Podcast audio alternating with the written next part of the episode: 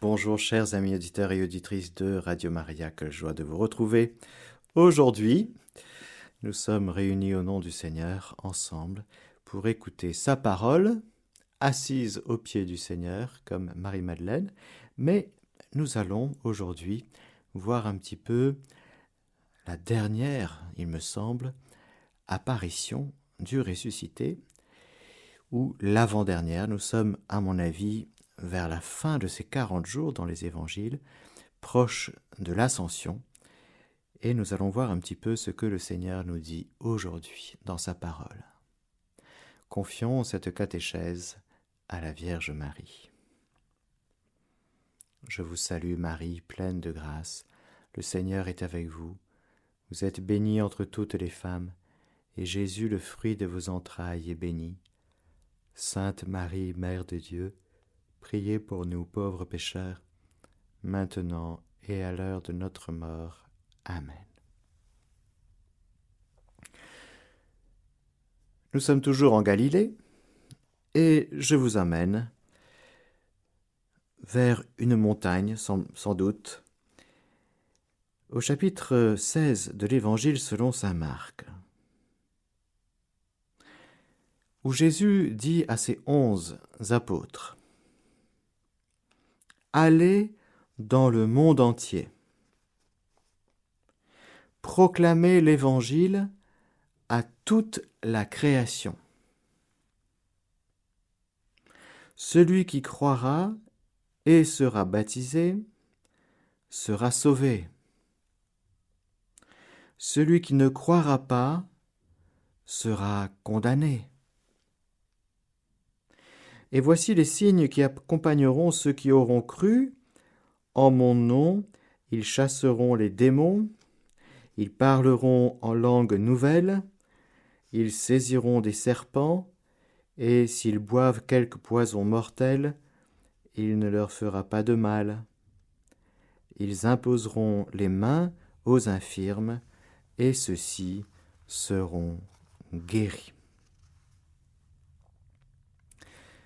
Dans l'Évangile selon Saint Matthieu, Jésus leur dit ces paroles. Tout pouvoir m'a été donné au ciel et sur la terre. Allez donc de toutes les nations, faites des disciples, les baptisant au nom du Père et du Fils et du Saint-Esprit, et leur apprenant à observer tout ce que je vous ai prescrit. Et voici que je suis avec vous pour toujours jusqu'à la fin du monde. Ça sent un peu le départ. Ça sent un peu ces ultimes paroles, non plus les sept paroles de Jésus en croix, mais les ultimes paroles de Jésus ressuscité qui va vivre son mystère d'ascension.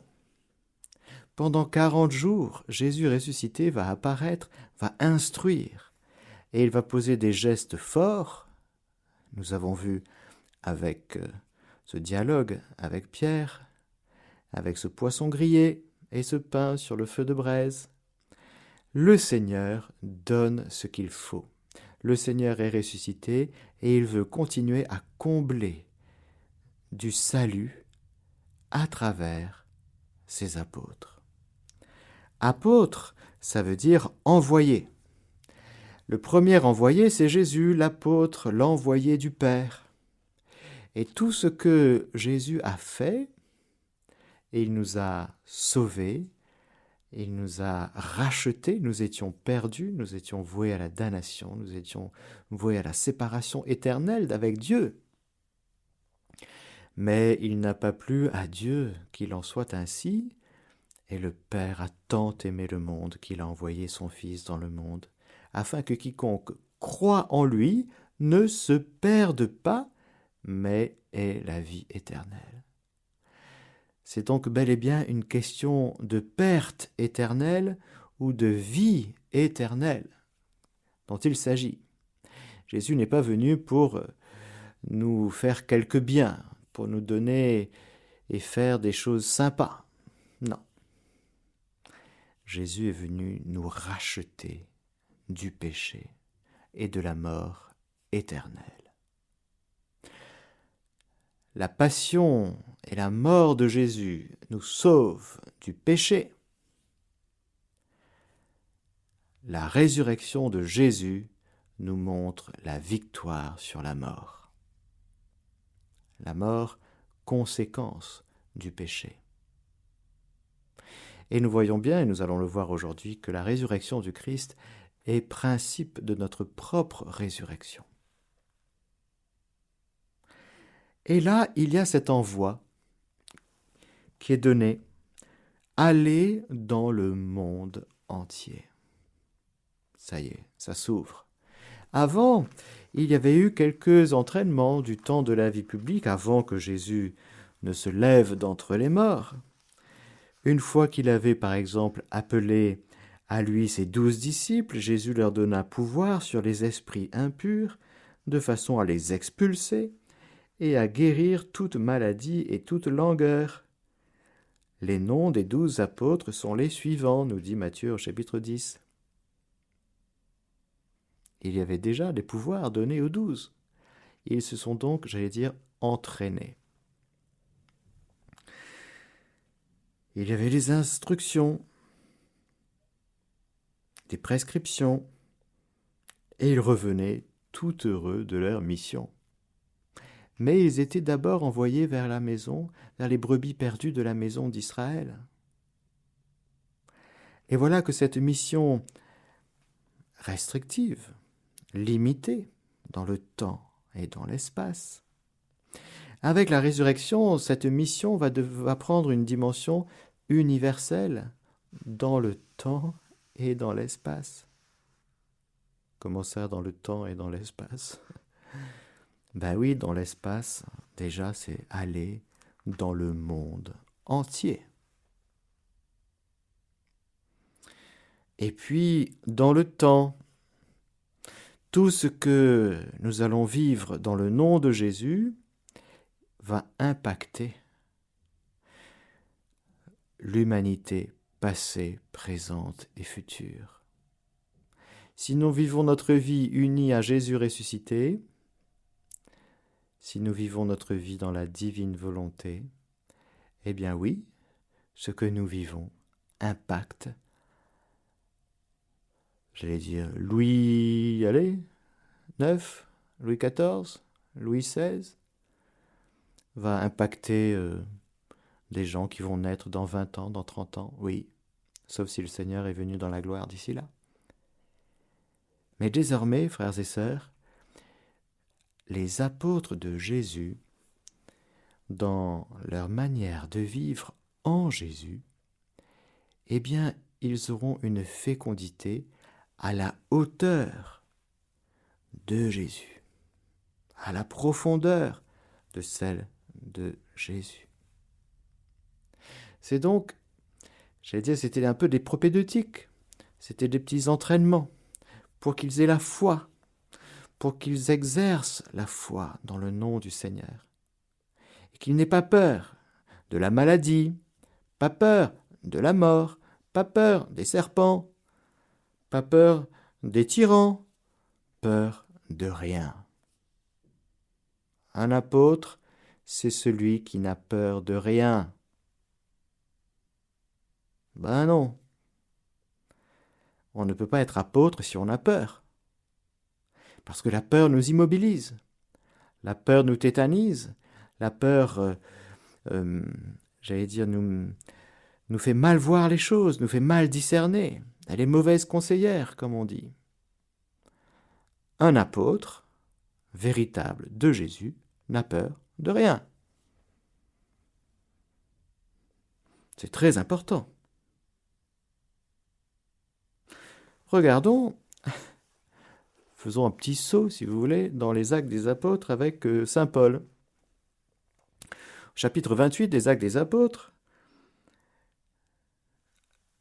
il arrive dans l'île de Malte. Les indigènes nous traitèrent avec une humanité peu banale.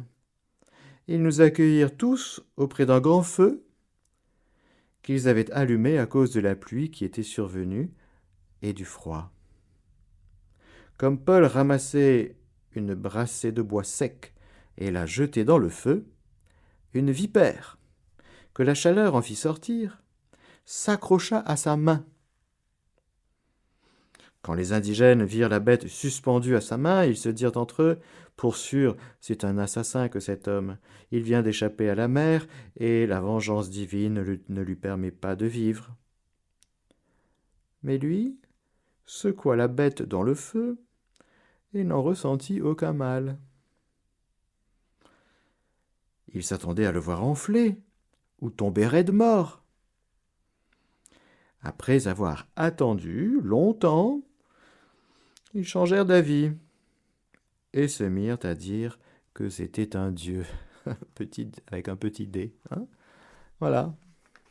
Voilà un apôtre. Un apôtre, il prend une vipère, même pas peur.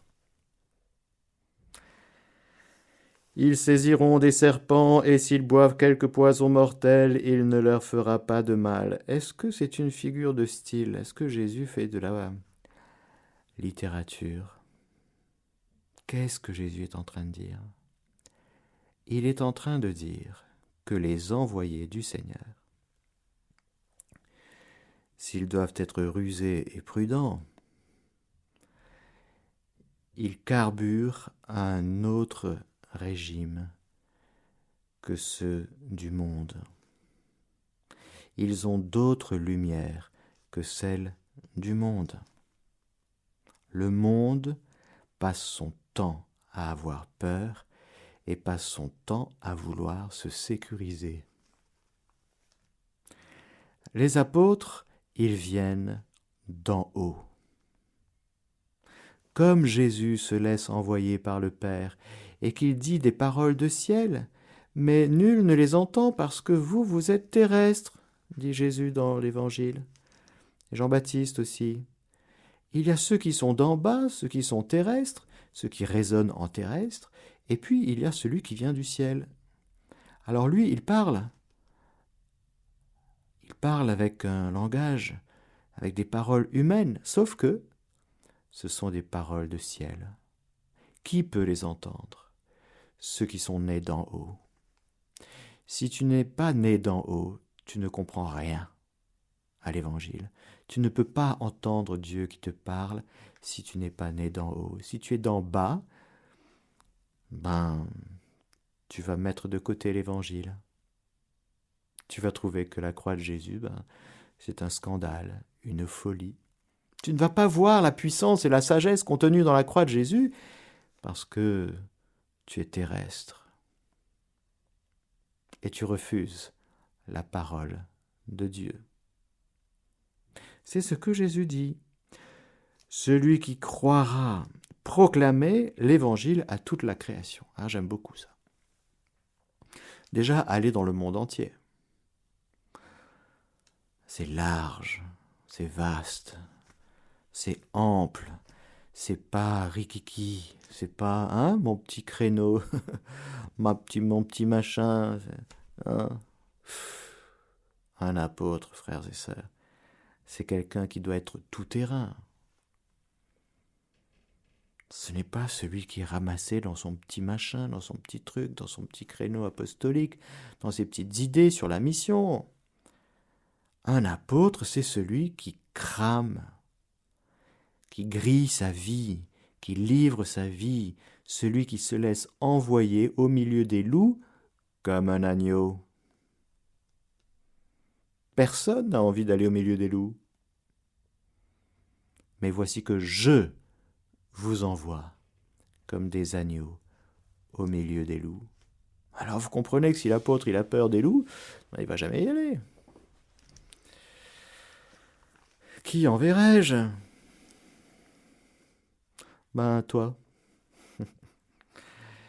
tu bégayes, ben voilà, va, va parler au peuple.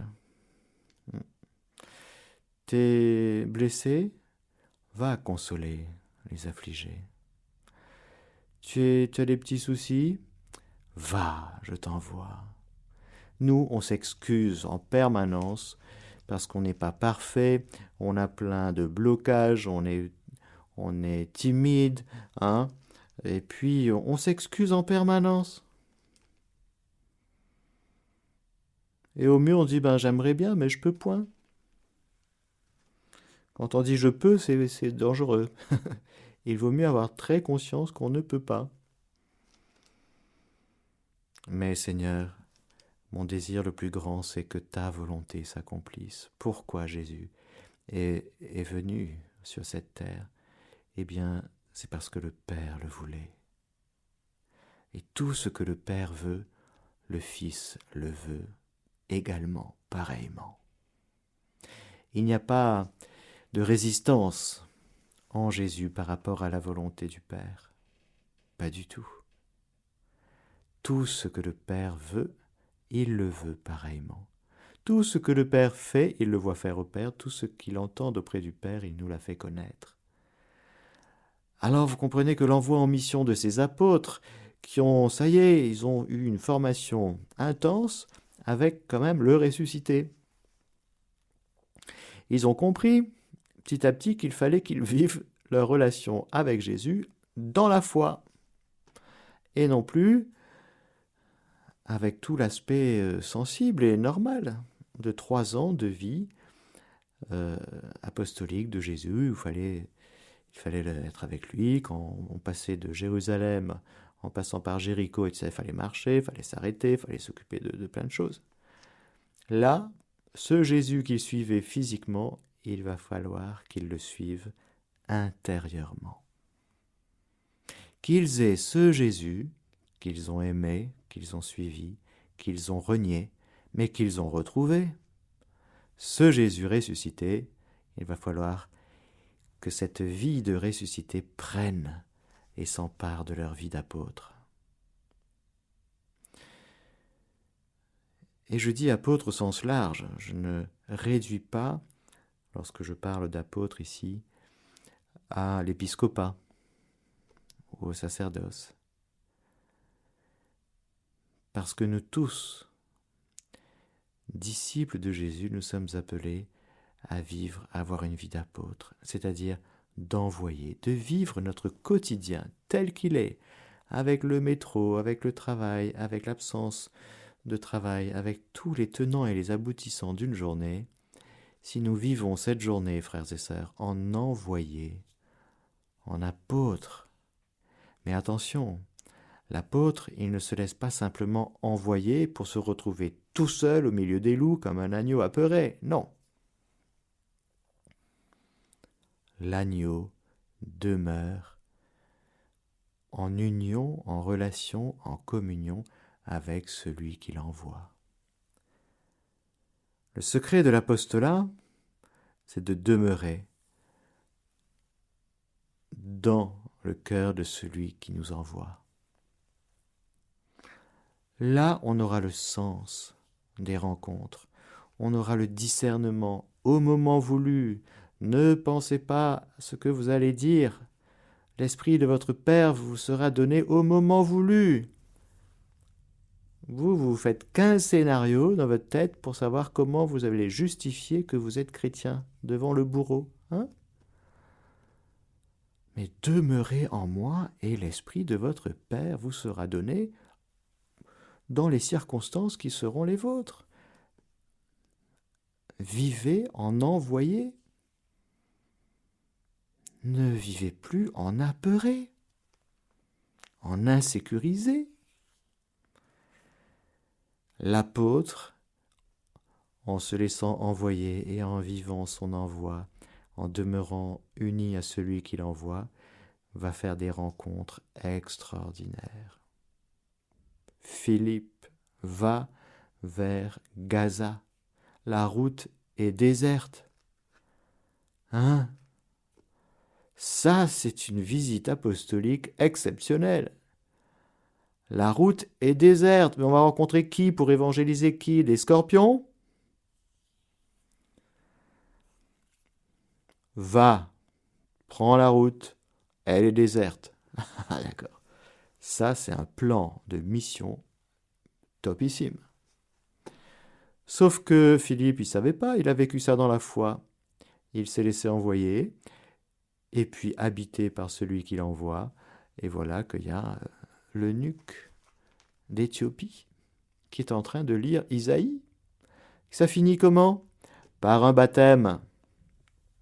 Alors voilà, ça c'est une belle vie.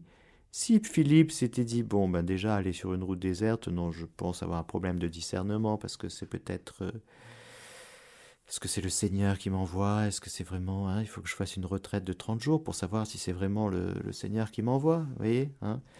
J'appelle mon père pour savoir si c'est vraiment le Seigneur qui m'envoie. Il faut que je, je prenne 15 conseils à 15 personnes différentes pour savoir un petit peu ce que je dois faire. Hein celui qui passe son temps à demander des conseils, c'est quelqu'un qui est insécurisé et qui désobéit et qui a peur de rater. Hmm. il a peur. C'est l'orgueilleux qui a peur, toujours. Celui qui est humble n'a pas peur de se tromper. Bah, S'il met le pied à côté, eh bien, il apprendra. Il apprendra humblement. Ah ben tiens, je pensais que c'était le Seigneur, et puis ben, c'est pas le Seigneur, c'était c'était ma passion, c'était mes passions, c'était mon envie, c'était mes convoitises. Ah oui, donc il y a quand même une distinction. Oui, très nette. Vous voyez, c'est en marchant, marchez tant que vous avez la lumière, c'est en marchant qu'on apprend. Ce n'est pas en restant dans sa tête. Il faut marcher, poser des pas, l'un devant l'autre. Sinon, ça s'appelle rester debout, figé. Se laisser envoyer, c'est sortir de sa tête. Ah oui, parce que le Seigneur nous envoie encore une fois comme des agneaux au milieu des loups. Donc là, c'est sûr que si on visite les choses avec sa tête, aller dans le monde entier, proclamer l'évangile à toute la création. Pas que euh, à Géraldine, Michel et Micheline. Et Robert. Non, à toute la création. C'est merveilleux. J'aime beaucoup ce à toute la création. Parce que bien sûr, c'est tous les êtres humains d'abord, on est d'accord. Mais j'aime bien Saint François qui évangélise les poissons. Moi, ça me parle. Hmm. Proclamer les louanges du Seigneur raconter ses hauts faits et se baigner l'âme dans la louange et l'action de grâce et l'adoration, oui, à toute la création. Il faut que les poissons nous entendent, il faut que les oiseaux nous entendent, il faut que toute la création nous entende, parce que nous sommes les prêtres et les chantres de toute la création. Le petit oiseau qui fait son petit, son petit cri, il est chantre à sa manière le poisson qui, qui vit sa vie de poisson hein, et qui se fait engloutir par un plus gros poisson que lui, ça glorifie le Seigneur. Le monde animal glorifie le Seigneur, le monde végétal glorifie le Seigneur, et c'est l'homme qui doit glorifier le Seigneur par sa prière, par sa louange, par son action de grâce. Et la création tout entière, nous dit Saint Paul, crie sa souffrance, elle attend la révélation des fils de Dieu. Alors ça y est, les onze apôtres y sont, ça y est. Jésus est ressuscité, l'Esprit Saint va tomber sur eux dans quelques jours. Et puis ça y est, ils vont se mettre à chanter en langue, à parler en langue, ils vont se mettre euh, à, dire des mots mystérieux, ils vont se mettre à, guérir, ils auront les charismes qu'il faut. Et voilà, la bonne nouvelle va être proclamée à toute la création. Ça va, on va déborder du monde juif vers le monde païen, mais encore une fois, il faut que ça atteigne les extrémités de la terre. Et tout l'univers doit chanter, frères et sœurs. Tout l'univers doit danser. Tout l'univers doit être au rythme, au diapason, être dans la bonne tonalité, parce qu'il y a une mélodie qui est jouée. C'est la mélodie de la résurrection. C'est la mélodie de la victoire. Alors, on était là sur les places. Vous avez joué de la flûte et vous n'avez pas dansé. On a entonné un chant funèbre et vous n'avez pas pleuré. Vous êtes tout le temps en décalage par rapport à ce qu'il faut faire. Là, Jésus est ressuscité. OK? Et vous Vous faites quoi? Vous pleurez? Vous continuez à vous lamenter? Mais chantez, dansez, proclamez les merveilles du Seigneur, proclamez sa victoire. Éternel est son amour. Que le dise la maison d'Israël, que le dise la maison d'Aaron, éternel est son amour. Mais c'est à toute la création de proclamer les merveilles de son amour. Mais qui va le faire? Mais Ce sont les croyants, ceux qui sont devenus croyants par la force d'en haut et qui prennent au sérieux la résurrection. Ah, proclamer. Proclamer. J'aime beaucoup ce mot. proclamer. Pourquoi? Parce que Saint Paul nous dit dans euh, Romains, je crois que c'est au chapitre 10. On va lire, je vais, vous allez entendre un, petit bruit, c'est ma Bible, les pages de ma Bible hein, qui tournent, et je crois que en, Romains chapitre 10, c'est comme ça. Si si tes lèvres confessent que Jésus est Seigneur, et si ton cœur croit que Dieu l'a ressuscité des morts, tu seras sauvé. C'est merveilleux ça, mais ça vaut le coup. Je répète, je répète. Si tes lèvres confessent que Jésus est Seigneur, ah oui, je confesse tout de suite, Jésus est Seigneur. Et si ton cœur croit que Dieu l'a ressuscité des morts, tu seras sauvé. Car la foi du cœur obtient la justice, dans le sens justification, et la confession des lèvres le salut. Ce que ton cœur croit, proclame-le. Sur les toits, sous ta douche, dans la cave, au salon, quand tu reçois du monde, proclame ta foi. Il faut que ça sorte de tes lèvres. proclamer la bonne nouvelle. Et quand tu vois quelqu'un dans une telle détresse en raison de son manque de foi, proclame la bonne nouvelle, proclame l'évangile, dis de tes lèvres ce, que ton cœur croit. Et tu t'en fiches de la réaction, s'il te plaît. Voilà. La dernière fois, je suis allé faire resserrer mes lunettes. Et mon brave opticien de me dire Ouais, c'est vraiment la cata, quoi. Ah, mais c'est affreux, le monde va mal, et le gouvernement, et le machin. Et Je lui dis Vous savez, quand on a la foi, on vit beaucoup mieux les choses. On est en paix. Et il savait plus quoi dire. Ah, je sentais que c'était la fin de la conversation. Hein. Parce que si vous voulez répéter toute la journée que tout va mal, c'est l'inverse de proclamer l'évangile du salut. Hein c'est l'inverse. C'est le démon qui, toute la journée, nous dit Tu sais, tout va mal.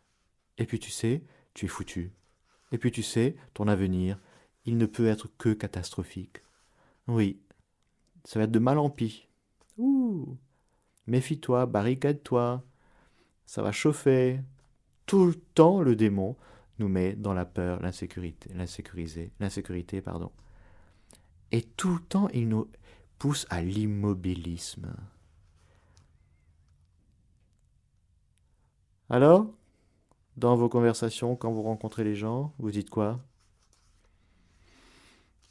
Vous êtes euh, des proclamateurs de l'évangile, du salut? Ou vous êtes encore terrestre à proclamer les mauvaises nouvelles selon les chaînes d'infos ou de la désinformation? C'est de la désinformation que de dire tout le temps tout va mal. Oui, parce que moi je vous annonce une nouvelle. c'est THE nouvelle. Et elle est bonne celle-là. Et elle est vraie. Elle est lumineuse. Le Christ est ressuscité. Il est vainqueur de mon péché et de ma mort. Si ça, c'est pas une bonne nouvelle. Ah oui, mais celui que tu aimes est malade. Et alors?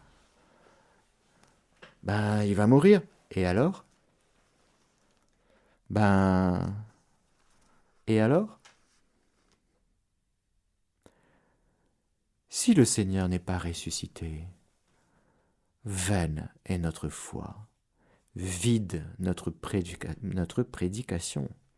C'est-à-dire que ce, que nous prêchons, ce que nous proclamons, c'est du vent. Mais si le Christ est ressuscité, alors ça vaut le coup de prêcher. Pourquoi ça vaut le coup de prêcher et de proclamer? Parce qu'il faut que cette bonne nouvelle atteigne les extrémités de la terre et que le monde croit. Comment est-ce qu'ils vont croire? Eh bien, un des moyens de croire, c'est qu'il faut qu'ils entendent la parole de Dieu. Qui va entendre la parole de Dieu? Ben, Ce sont les prédicateurs, les proclamateurs de parole de la parole de Dieu. Dieu continue à parler à l'oral et à l'écrit. Il y a la Bible, c'est la parole de Dieu mise par écrit, et puis il y a ceux qui prêchent. Pour que par la prédication, dans le souffle de l'Esprit Saint, les cœurs soient touchés et se mettent à croire. Parce que croire, c'est ça fait rentrer dans la vie. Celui qui croira et sera baptisé sera sauvé. Celui qui ne croira pas sera condamné. Mais comment Dieu peut condamner? C'est pas Dieu qui condamne. Dieu parle à travers ses apôtres. Ben, c'est les, apôtres parlent, en tout cas, ils sont appelés à parler dans le Christ, comme dit saint Paul. Si nous prêchons, si nous parlons, c'est dans le Christ. On ne vous raconte pas des histoires, des opinions, des idées. Non, non, c'est pas l'idéologie ou une opinion euh, plutôt favorable sur un Jésus de Nazareth euh, qui, est, qui est né il y a 2000 ans. C'est pas ça, c'est pas ça. Si nous parlons, c'est dans le Christ. C'est-à-dire, ce qui est intéressant, c'est que le Christ puisse continuer à parler à travers nous. Voilà. Dans le souffle de son esprit. Là, s'il y a des cœurs qui sont humbles, qui sont intéressés par la vérité et qui sont assoiffés, eh bien, ils se laissent toucher ils entrent dans la foi, ils disent Amen, Amen. Le cœur droit reconnaît ce qui est droit, ce qui est vrai. Le cœur droit et humble, il reconnaît la lumière, il reconnaît le passage de Dieu et il dit Amen. J'y crois. Ça, c'est vrai, c'est pour moi, c'est bon, je prends. Le cœur orgueilleux, il dit non, je veux pas. Non, non, non. La, résurrection, écoute, euh, on en parlera une autre fois, hein euh, Plus tard. Mais c'est gentil, mais ça ne m'intéresse pas. Le cœur obstrué par tant et tant de choses, c'est-à-dire qui n'est même plus assoiffé. Le matérialisme athée est une catastrophe pour l'âme, parce que ça engloutit la soif de Dieu et ça met les gens dans des distractions et des dispersions en permanence. Tout le monde est scotché sur son smartphone à regarder des petites vidéos qui franchement ne servent à rien. C'est vanité, des vanités, perte de temps, perte d'argent, perte d'énergie. Et voilà. Et tout ça, ça brouille, ça empêche la soif profonde, et ça laisse les gens en périphérie d'eux-mêmes. De sorte que quand un prédicateur arrive, il aura bien du mal, comme saint Paul à Athènes.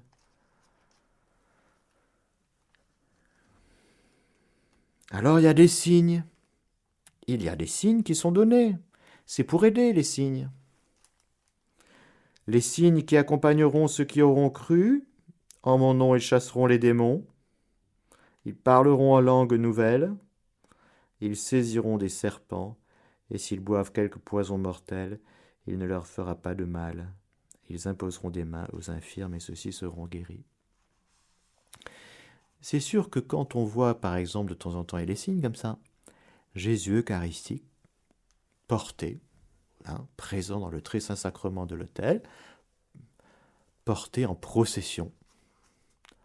Et quand il y a deux, trois démons qui sont chatouillés, si vous voulez, par la présence de Jésus, par la vraie présence réelle de Jésus, avec son corps, son âme, son sang, sa divinité, dans l'Eucharistie, c'est clair. Sauf que peut-être que dans l'assemblée, il y a deux, trois personnes qui n'y croient pas. Deux, trois catholiques qui n'y croient pas. Hmm? Eh bien, s'il y a deux, trois démons qui sortent, eh bien, Amen, Alléluia, parce que ça glorifie Dieu et c'est un signe qui est donné que c'est vraiment Jésus présent dans l'Eucharistie. C'était providentiellement offert pour que deux, trois catholiques, hein, peut-être même euh, un prêtre, ça peut arriver, il peut y avoir des très grandes épreuves dans la vie de quelques prêtres par rapport euh, justement à la foi en la présence réelle dans l'Eucharistie.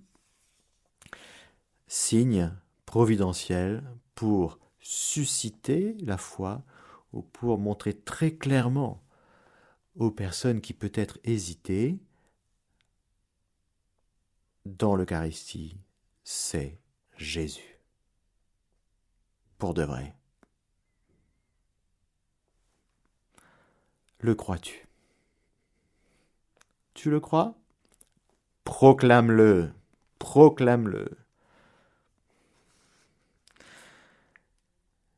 Et puis, on a vu, ils parleront des langues nouvelles, en langue nouvelle, c'est-à-dire que celui qui est dans l'Esprit Saint, on ne sait ni d'où il vient ni où il va. C'est-à-dire que quand il parle, on reconnaît le passage de Dieu. Peut-être qu'on ne retient pas tout ce qu'il a dit, hein, parce que ce n'est pas une question de mémorisation d'abord, c'est une question de, contact. Il faut que le cœur de l'homme soit en contact avec Dieu qui parle, Dieu qui passe, Dieu qui bénit, Dieu qui guérit, Dieu qui console, Dieu qui veut faire des merveilles à travers ses apôtres, eh bien, il faut qu'il y ait ce contact qui soit établi. Il faut que le cœur capte. Voilà. C'est pas une question de d'informations à engranger et à mémoriser, heureusement. Voilà, frères et sœurs, c'est merveilleux, c'est le Seigneur. Il fait comme ça. Il est, passé devant, il est le bon berger. Il a vaincu ton péché. Il a vaincu ta mort. Donc, maintenant, il prend le soin de passer quelques jours avec toi comme ressuscité pour t'expliquer deux, trois choses. Et puis il va vivre son mystère d'ascension. Pour que tu sois juste heureux il est bon pour vous que je m'en aille, parce que si je ne m'en vais pas, vous ne recevrez pas l'Esprit Saint. Or, vous avez absolument besoin de ce Saint-Esprit que le Père enverra en mon nom, qui vous introduira, vous accompagnera, vous, dans la vérité tout entière, qui va justement euh, témoigner, lui, l'Esprit Saint va témoigner de moi. Il va témoigner de moi en vous. Parce que vous, peut-être que vous aurez de temps en temps quelques hésitations. Est-ce que c'est est-ce que vraiment Jésus qui est dans mon cœur ou je suis habité que par moi-même ou par d'autres entités? L'Esprit Saint viendra au secours de votre faiblesses parce que par moments vous ne saurez pas trop prier, vous ne saurez pas trop quoi dire, vous, vous serez sec. L'Esprit Saint viendra à votre secours. L'Esprit Saint sera répandu en vous et alors comme ça, vous, vous serez avec moi, vous me verrez de nouveau, je viendrai. Tu viendras dans la gloire? Oui, oui, oui. Ça, c'est le huitième jour. Mais avant aussi, vous me verrai, vous me verrez en vous, parce que par le don de l'Esprit Saint, l'Esprit du Père et du Fils, eh bien, ce Jésus de Nazareth, Fils de Dieu, mort et ressuscité, c'est lui, en vérité, en vrai, c'est lui qui doit prendre toute sa taille en nous et à travers nous. Ce sera une des missions du Saint-Esprit, ce sera de nous, de nous christifier, de nous christo-conformer, pour reprendre des termes euh, au cardinal Journet. Mais merci Seigneur de nous envoyer jamais on serait allé par le monde entier. Hmm, parce que nous, on aime bien notre village, si vous voulez, avec sa mairie, son église, sa petite pharmacie, hein, et son petit, sa petite supérette. Le monde entier. Oui, le monde entier. Toute la création. Toute la création. Aujourd'hui, on va chanter, d'accord? Aujourd'hui, on va louer le Seigneur, on va lui dire merci, on va le bénir, mais vraiment au nom de toute la création, pour toute cette création, pour parce qu'elle attend ça, et puis comme ça, euh, je vous assure, toute la création va danser pour de vrai. Et puis, oui, il y a des Saint-François en nous, vous allez voir. Les petits oiseaux qui vont venir nous voir. Euh, oui, oui, je vais voir des choses étonnantes. Et puis, n'ayons pas peur, n'ayons peur de rien, soyons des croyants.